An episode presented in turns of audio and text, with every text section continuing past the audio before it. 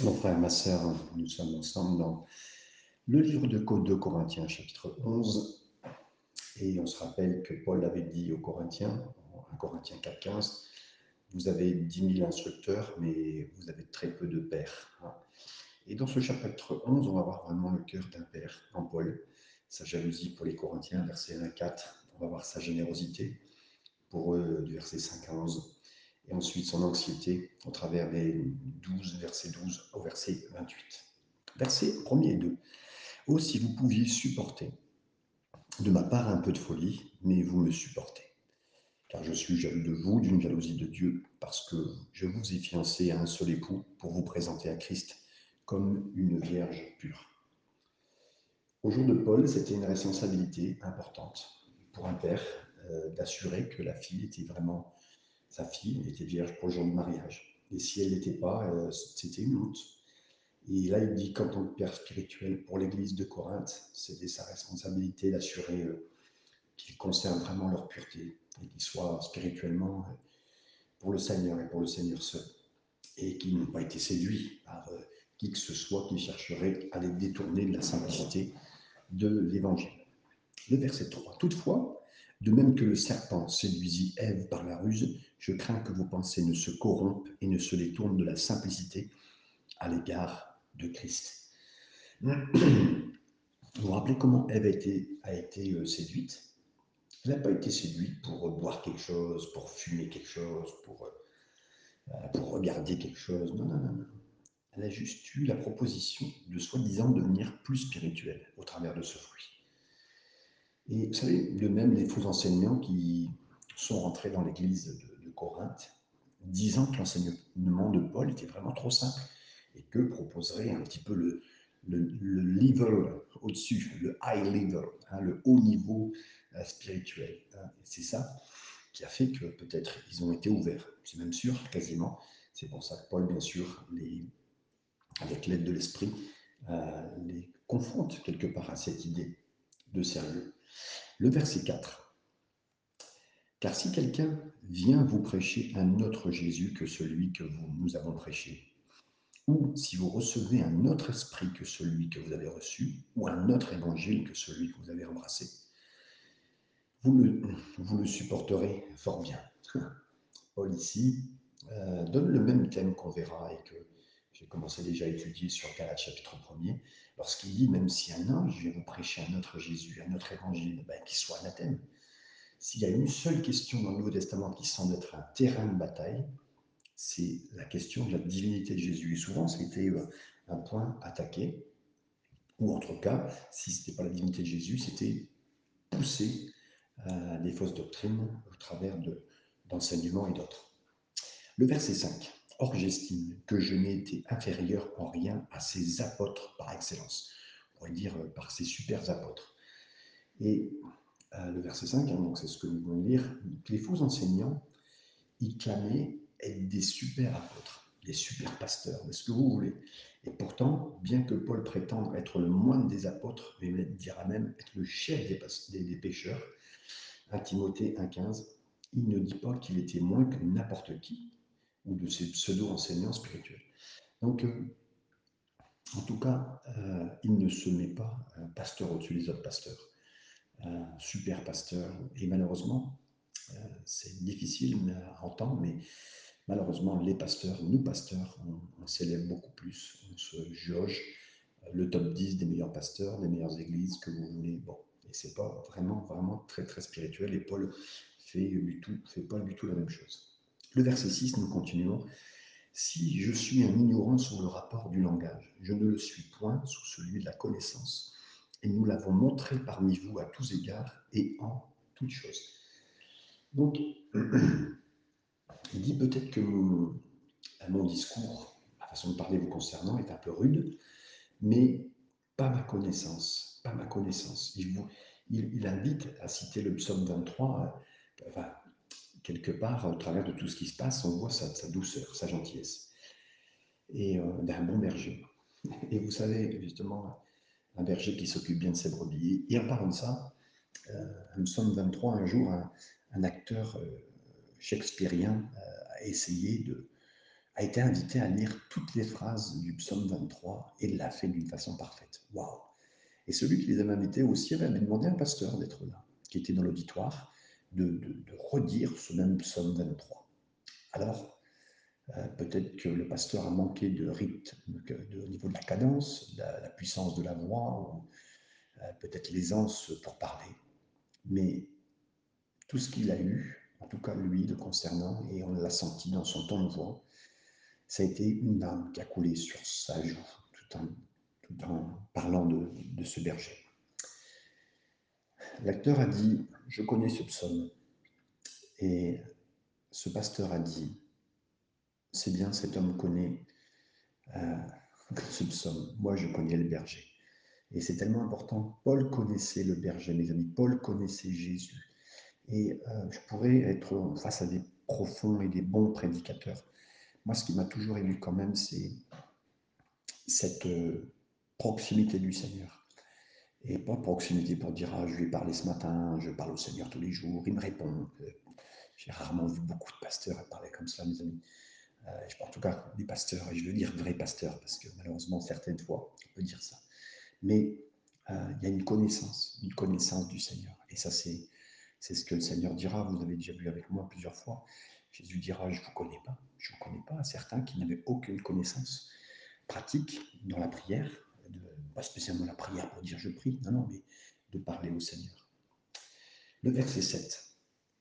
Ou bien ai-je commis un péché parce que m'abaissant moi-même, afin que vous fussiez élevés, je vous ai annoncé gratuitement l'évangile de Dieu? Là, il dit, hein, les super apôtres qui sont avec vous, là, les super pasteurs, ben, eux, ils étaient dans une situation euh, financière euh, ben, riche par rapport à certains chrétiens. Et euh, eux, ils ont demandé des, frais de notes, entre guillemets, de part sur la parole, exorbitants. Ils leur facturaient, certains pasteurs de l'époque déjà faisaient. Et Paul, en revanche, Paul n'a rien demandé. Est-ce que je vous ai pris de l'argent? Est-ce que vous m'estimez si peu? Donc, c'est vrai que des fois, si c'est certains pasteurs, on donnerait, et d'autres, moins. Et là, il fait vraiment si on peut se permettre de dire comme ça, il leur dit, mais pourquoi je vous ai donné, je vous ai annoncé gratuitement? Hein, Il ne demande rien. C'est vraiment un signe important. Versets 8 et 9. J'ai dépouillé d'autres églises en recevant d'elles un salaire pour vous servir. Et lorsque j'étais chez vous et que je me suis trouvé dans le besoin, je n'ai été à charge à personne. Car les frères venus de Macédoine ont pourvu à ce qui me manquait en toute chose. Et je me suis gardé de vous être à charge. Et je m'en garderai. Euh, ce verset 8 et 9, c'est important parce qu'on nous parle quand même de pastorat à plein temps, rémunéré ou pas. Pour ma part, personnellement, mes amis, j'ai fait tout. J'étais jeune stagiaire, pasteur, jeune pasteur en formation, sans finance. Je suis devenu pasteur aussi, euh, presque, on va dire, de, fait, euh, nommé pasteur, en grade, on va dire, mais des fois, j'ai rien touché. J'ai touché moins. J'ai touché en, rapport avec l'Église qui grandissait, mais pas plus. Et je remercie le Seigneur. Après, j'ai touché, mais j'ai bien touché aussi quand j'étais pasteur, euh, la fin de mon, temps à Joigny, l'arrivée à Mantes-la-Jolie, très très bien pris en les finances, ils ont toujours été sérieux, toutes les églises où je suis passé. Et puis après, j'ai connu beaucoup de pastorats euh, ben, intermittents, plus avec un travail à côté. Donc j'ai vraiment connu toutes sortes de choses. Et c'est important, les amis, que même si on n'a pas les finances, un vrai pasteur se fait reconnaître par les, son salaire. Mais son implication, même de l'avoir, de faire le travail, de faire le job avec ou sans salaire. Et c'est ce que Paul parle bien ici. C'est important cette discussion, mes amis, de l'avoir. Et a dit, ben, ne vous inquiétez pas pour moi, il y en a d'autres qui m'ont supporté financièrement. Il n'y met pas de pression sur les gens. Bien sûr que si on est à plein temps, mes amis, on fera plus de choses. Si on est payé financièrement, normalement, quelqu'un qui est payé à plein temps, ben, il fait plus de choses pour le service, pour le ministère. C'est le seul avantage, entre guillemets, hein, mais euh, ça bénit la famille, ça bénit tout le monde. Mais euh, la famille du pasteur, d'avoir ce plein temps et ses finances qui vont avec. Mais euh, voilà, c'est le seul avantage. Le reste après, ben, qu'un pasteur ben, puisse faire son travail, c'est le plus important. Le verset 11. il continue ici, hein, donc euh, il parlait de la charge, même le verset 10, pardon, je n'ai pas lu. Par la vérité de Christ qui est en moi, je déclare que ce sujet de gloire ne me sera pas enlevé dans les contrées de la l'Achaïe. Donc il dit, là je vais vous garder ça euh, dans le coin de la tête, parce que je ne vous ai pas pris un seul euro. Je ne vous ai pas pris un seul euro de salaire, donc je vais le garder ça dans mon cœur. Je vous garderai ça de, coin de côté. Et c'est important, effectivement, ils ne pouvaient pas. Euh, peut-être certains se justifiaient euh, de, leur travail, entre guillemets, ils demandaient beaucoup aux Corinthiens, mais lui dit Mais non, moi je ne demande rien. Et je tiens dans mon cœur que je n'ai rien demandé. C'était euh, important. Le verset 11 Parce que je ne vous aime pas. Pourquoi? Parce que je ne vous aime pas. Dieu le sait. Donc là, il pour vraiment, il dit Voilà, mes amis, si certains auraient dit Bah oui, si si Paul nous aimait, euh, bah, il nous aurait demandé qu'on soit à sa charge financière. Euh, et, là, il dit, mais Dieu sait que je vous aime. Dieu sait que je vous aime. Et là, vous savez, il ne cherche pas à prouver ses points. Il ne cherche pas à aller à l'encontre. Dieu sait, Dieu sait que je vous aime. Et c'est beau de voir un pasteur comme ça, mes amis, euh, que, les armées de pasteurs puissent se lever dans un même état d'esprit. Le verset 12 mais j'agis et j'agirai de la sorte pour ôter ce prétexte à ceux qui cherchent un prétexte, afin qu'ils soient trouvés tels que nous, que nous dans les choses dont ils se glorifient. Le verset 12 dira donc, je ne vais pas être une charge pour vous, je ne vais pas vous demander euh, un salaire à 10 Paul, mais je défie ces faux enseignants de suivre mon exemple. Il y a eu des moments dans le ministère, on n'avait même pas de l'argent pour, soutenir euh, dans l'histoire, on n'a pas pu soutenir les pasteurs, moi y compris, hein, vous l'ai dit. Mais c'est vraiment intéressant ce qui se passe. Certains continuent de servir, d'enseigner, de travailler, de faire tout ce qu'ils sont appelés à faire. Et d'autres s'effacent parce qu'ils n'ont pas le sou. Jésus a appelé ceux qui, ceux qui partent parce qu'il n'y a plus de sous, les a appelés des mercenaires. Jean 10, versets 12 et 13. Je crois que Dieu permet presque inévitablement aux hommes d'être testés de cette manière au niveau de, de ce cœur des finances d'un salaire pour leur permettre de voir s'ils si, font ce qui est simplement un travail ou si c'est une vocation dans leur vie, quelque chose qu'ils feraient qu'ils soient soutenus financièrement ou non. Et bien que Paul ait parfois eu le soutien de la Macédoine, on sait ici dans l'île des actes que pendant ce temps, il subvenait à ses besoins en fabriquant des tentes, donc en ayant un, travail séculier à côté pour pouvoir enseigner la parole de Dieu le soir ou l'après-midi. Et euh, voilà. Et là, vraiment, c'est un très très bel exemple de quelqu'un qui est appelé à faire ce que Dieu lui demande, même s'il n'y a pas de finances. Verset 13-14. Ces hommes-là sont des faux apôtres, des ouvriers trompeurs, déguisés en apôtres de Christ. Et cela n'est pas étonnant puisque Satan lui-même se déguise en ange de lumière. On le voit un petit peu plus incisif. Vous savez, Paul, quand il dit ça, mais il n'est pas surpris que, que ces, que ces soi-disant apôtres viennent là avec euh, une demande d'argent. Et, donc, oui, pour lui, c'est clair que tous ces, ces, ces, faux, ben, c'est leur cœur qui est vraiment montré au travers de ça. Donc, euh, il est plus incisif parce que, vous savez, un bon berger, il s'occupe bien de ses brebis. Et comme disait un ami, un bon berger, il peut devenir un bon berger allemand s'il le faut, on s'occupe mal des brebis ou quand il y a du... Voilà. Et surtout, rappelez-vous bien qu'on voit des fois à la télévision certains programmes télé chrétiens des appels d'argent. J'ai souvenir à New York d'avoir vu cet homme qui disait Appelez-moi, vous aurez une bague en or, vous me donnez 10 000 dollars et moi je vous donne une bague comme quoi vous êtes un bon serviteur. mes amis, mes amis, c'est quoi ce, c'est quoi ce deal? C'est quoi ce deal? Il n'y a que le Seigneur qui peut dire qu'on est un bon serviteur et, réclamer des sous. On peut le faire, ça peut arriver et franchement c'est important qu'on soit sensible. Mais par contre, si c'est que ce pasteur qui fait que ça tout le temps et régulièrement, c'est vraiment euh, n'importe quoi. Et il le dit ici, même, le diable se cache un ange de lumière, donc il peut y avoir des gens qui se cachent, même dans les grandes églises, euh, dans les grands auditoires, qui peuvent venir de lieu en lieu pour réclamer de l'argent, pour euh, faire leur truc, faire leur promotion à eux, et pas celle du service de Dieu, et pas celle du royaume de Dieu. Verset 15. Il n'est donc pas étrange que ces ministres aussi se déguisent en ministres de justice. Leur fin sera pardon, selon leurs œuvres.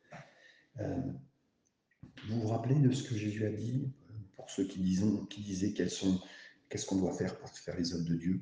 Bah, Jésus a dit c'est l'œuvre de Dieu, c'est une chose, c'est que vous croyez en celui que le Père a envoyé. Jean 6, 28, 29. Qu'est-ce qu'on doit faire donc pour les œuvres de Dieu? Ben, Non pas de rejoindre telle ou telle église ou de faire vous faire baptiser comme disent certains témoins de Jéhovah ou, mormons ou qui que ce soit, les, les sectes L'œuvre de Dieu, c'est de croire, simplement croire. Et celui qui ajoute hein, à quelque chose, au fait de croire, de croire au Père, de croire en celui qui l'a envoyé, là, c'est dangereux et ça sera jugé parce que c'est toujours basé sur un effort humain. Versets 16 et 17, on continue, je le répète, que personne ne me regarde comme un insensé, sinon recevez-moi comme un insensé, afin que moi aussi je me glorifie un peu. Ce que je dis avec l'assurance d'avoir sujet de me glorifier, je ne le dis pas selon le Seigneur, mais comme par folie. Euh, parce que vous êtes en train de questionner mon autorité, mais comme lui avant tout, c'est les brebis qui sont importantes, il est obligé donc presque de justifier qui il est, et il met en doute son autorité en tant qu'apôtre. Là, il dit, je dois me vanter. Les amis, c'est le seul apôtre qui n'a pas été même vécu avec Jésus en direct, comme les autres l'ont fait, les douze premiers apôtres. Lui, il a été aussi touché par le Seigneur. Il a été élevé par le Seigneur pendant ces années, euh, au moins deux années. Euh, il a été mis à part, mis à part pour le Seigneur. Son appel a été fait par le Seigneur lui-même alors qu'il marchait sur le chemin de Damas pour aller tuer euh, des chrétiens, pour les, leur faire du mal. Et là, il dit, ben voilà, maintenant, ben, je suis là et vous questionnez cette autorité. Et euh, donc voilà, vraiment, c'est important. Il remet les choses, il dit, Seigneur m'a appelé. Il défend ce que le Seigneur lui a donné. Il ne se défend pas lui, il défend ce que le Seigneur lui a donné. C'est toute autre chose encore que, euh, que certains. Verset 18, 19. Euh,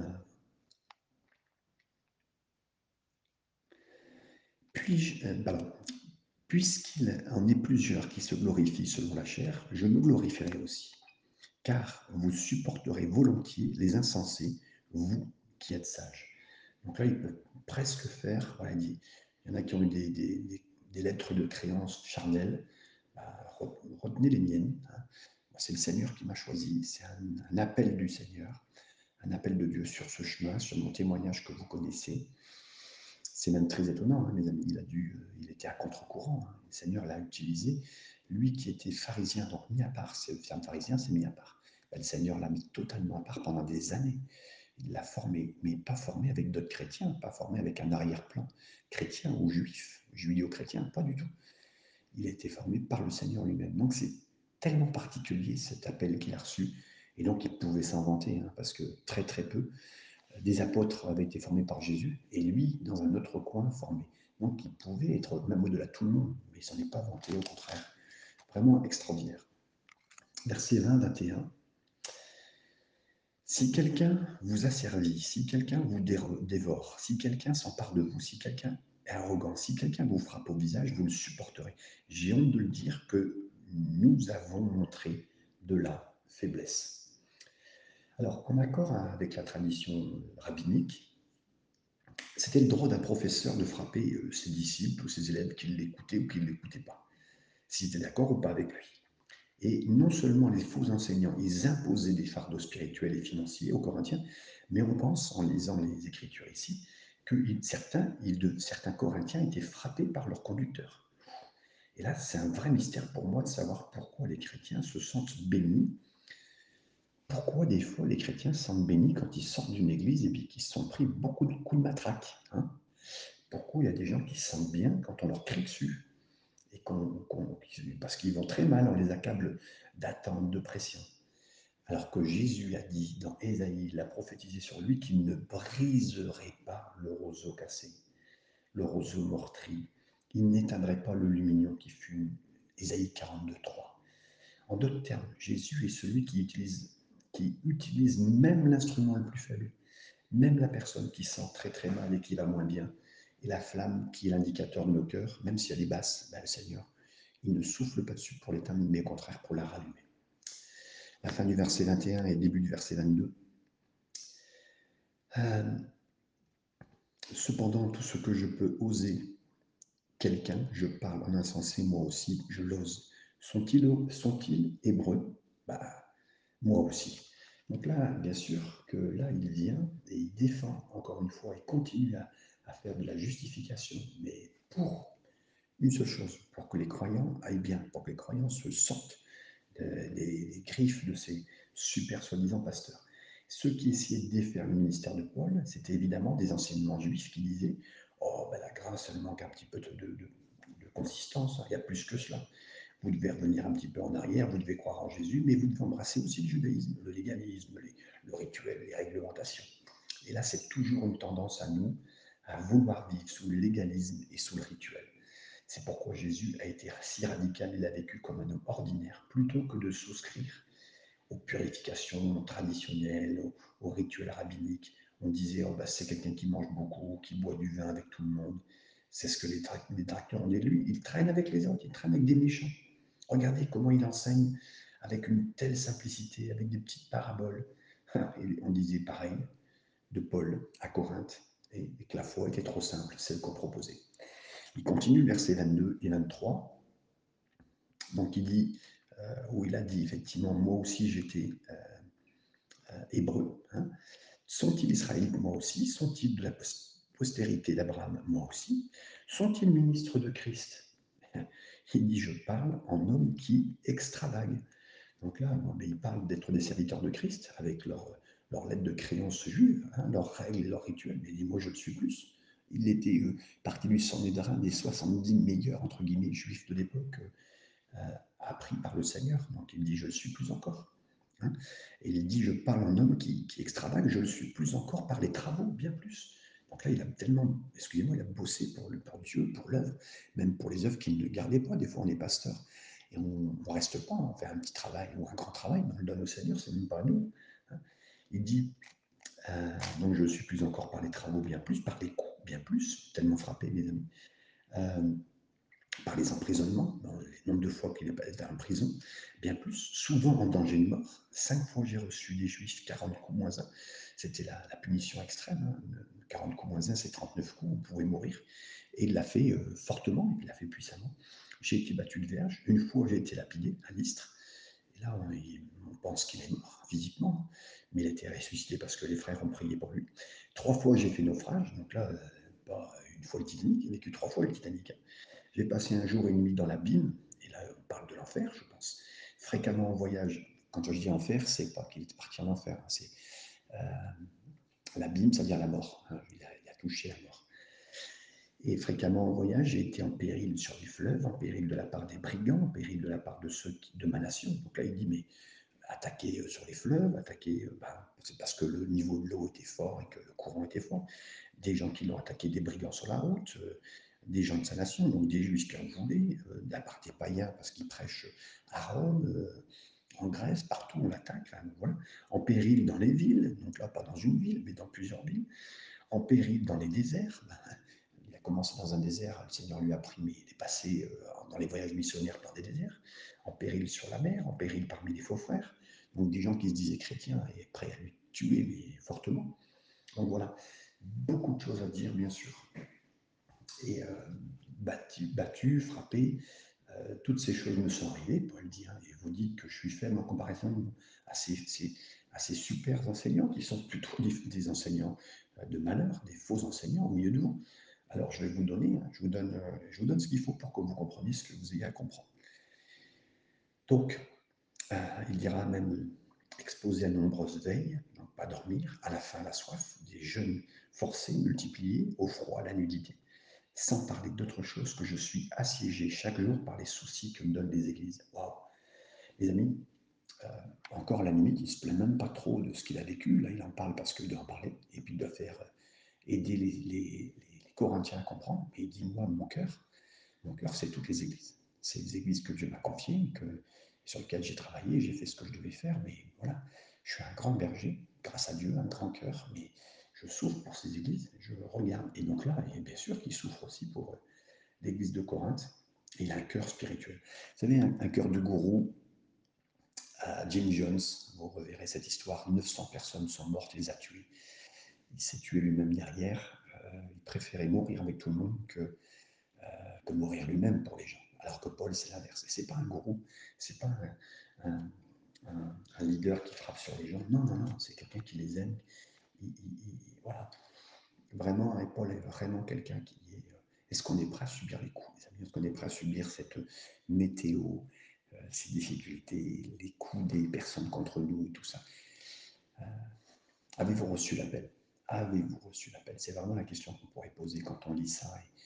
Et, d'hommes et de femmes de Dieu qui sont incroyables. Et je, je remercie Dieu pour un homme comme Wilkerson qui avait reçu beaucoup de courriers de frères et sœurs pasteurs qui, euh, eux, étaient tellement dans la situation et puis il les défendait sur son cœur parce qu'ils voyaient la parole de Dieu, parce que Dieu les défendait, que oui, à un haut degré, ben, on peut être persécuté, on peut vivre des moments très durs, on peut passer par des moments de, tempête personnelle, intérieure, extérieure, enfin, des gens qui nous en veulent la mort, des endroits où on passe, des villes. C'est très très dur, mesdames. Mais là, il dit voilà, je fais partie de tout ça. Mais lui, c'était la compassion qui était importante. La compassion. Il regardait, comme Jésus pouvait regarder Jérusalem et puis pleurer sur cette ville, lui, regardait Corinthe. Il regardait ce qui est arrivé et puis vraiment, il voulait qu'il se passe quelque chose de bien. Et pas pour faire compter ses points à tout le monde en disant juste tout ce que j'ai fait. Non, non, non, juste parce qu'il les aimait. Le verset 29. Qui est faible que je ne sois faible? Qui vient à tomber que je ne brûle? Encore une fois, Paul euh, euh, ne parle pas de qui il est, mais dit si quelqu'un est blessé là parmi vous, moi je suis blessé avec lui.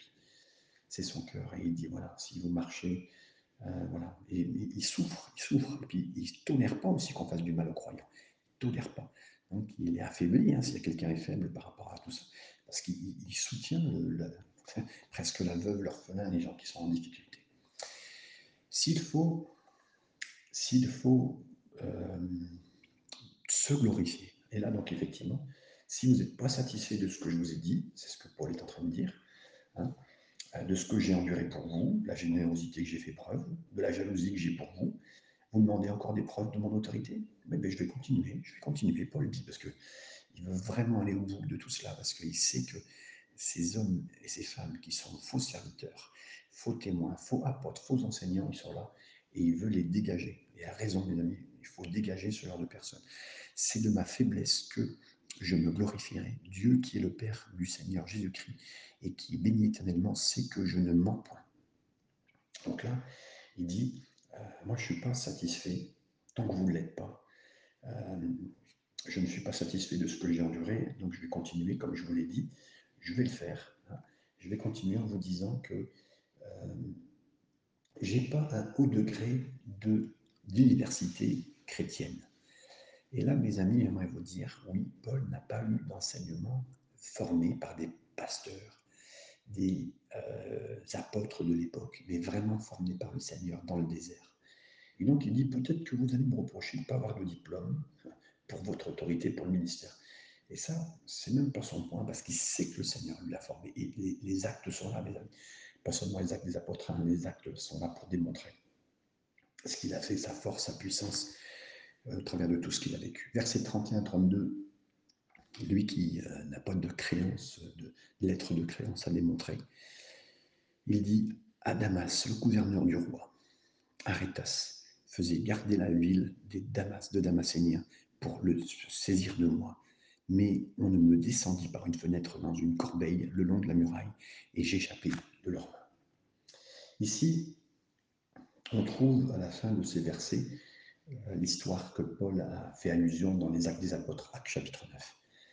Alors qu'il se dirigeait vers Damas pour persécuter les chrétiens, le Seigneur a été confronté, a confronté Paul, il l'a amené, l'a converti tout de suite. Peu de temps après, Dieu dit Tu es un vase pour moi élu, hein, pour porter mon nom devant les nations et devant les rois, les enfants d'Israël. Acte 9, 15. En d'autres termes, Paul dit Tu parleras au roi, tu toucheras certains juifs. Mais il sera mon serviteur parmi les gentils. Et Paul avait un cœur pour les juifs, euh, qu'il a dit qu'il serait damné même pour eux, c'est-à-dire qu'il serait même, il perdrait son salut pour eux s'il fallait. Ça signifie qu'il fallait qu'il soit sauvé. Romains 9, 3. Alors il s'est dirigé droit dans les synagogues. Euh, je peux faire beaucoup de bien, je vais essayer de donner tout ce que je peux. Je connais bien, j'étais pharisien donc je vais leur parler. J'étais pharisien, j'étais. Voilà. Et, et, je sais comment ils pensent, je vais leur parler. C'était logique dans sa tête, c'était une logique logique. Paul semblait avoir les dons, les antécédents, le témoignage pour avoir un impact fort sur les Juifs. Mais ils n'ont pas du tout écouté ce qu'il disait. Il a dû quitter Damas, passer trois ans dans le désert d'Arabie, sous la tutelle de Jésus lui-même, comme il le dit dans le Galates chapitre 1 verset 17. Puis, il s'est dirigé de nouveau vers les Juifs, il leur a prouvé bibliquement leur manière convaincante que Jésus est en effet le Christ. Le résultat, ben, il faut les tuer encore, à 9, 23. Et son cœur a dû couler, être brisé. Et s'est donc rendu à Jérusalem. Quand il est arrivé là, il avait le cœur brisé et abattu. Et il se demandait ce qui se passait. Il s'est joint aux disciples. Mais même eux, ils avaient peur de lui. Il a parlé hardiment aux Grecs. Et les Juifs avaient adopté les coutumes des gentils.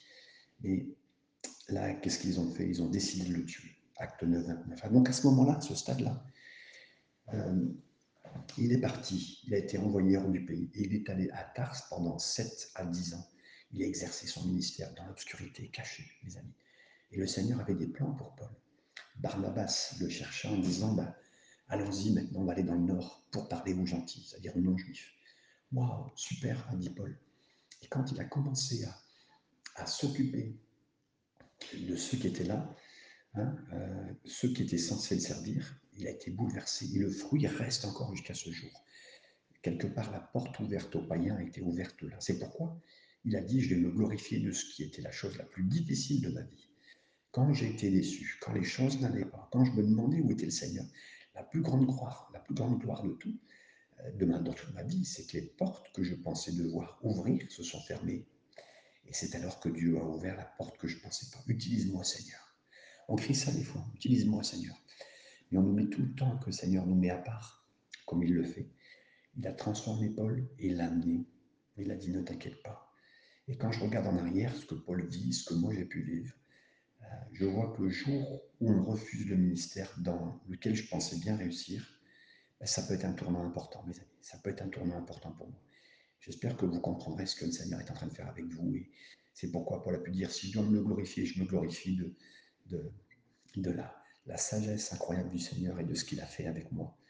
Et même si ça a été un moment de désappointement fort, très fort. Mes amis, que le Seigneur vous garde et vous bénisse dans tous ces instants et dans sa parole. Amen et Amen.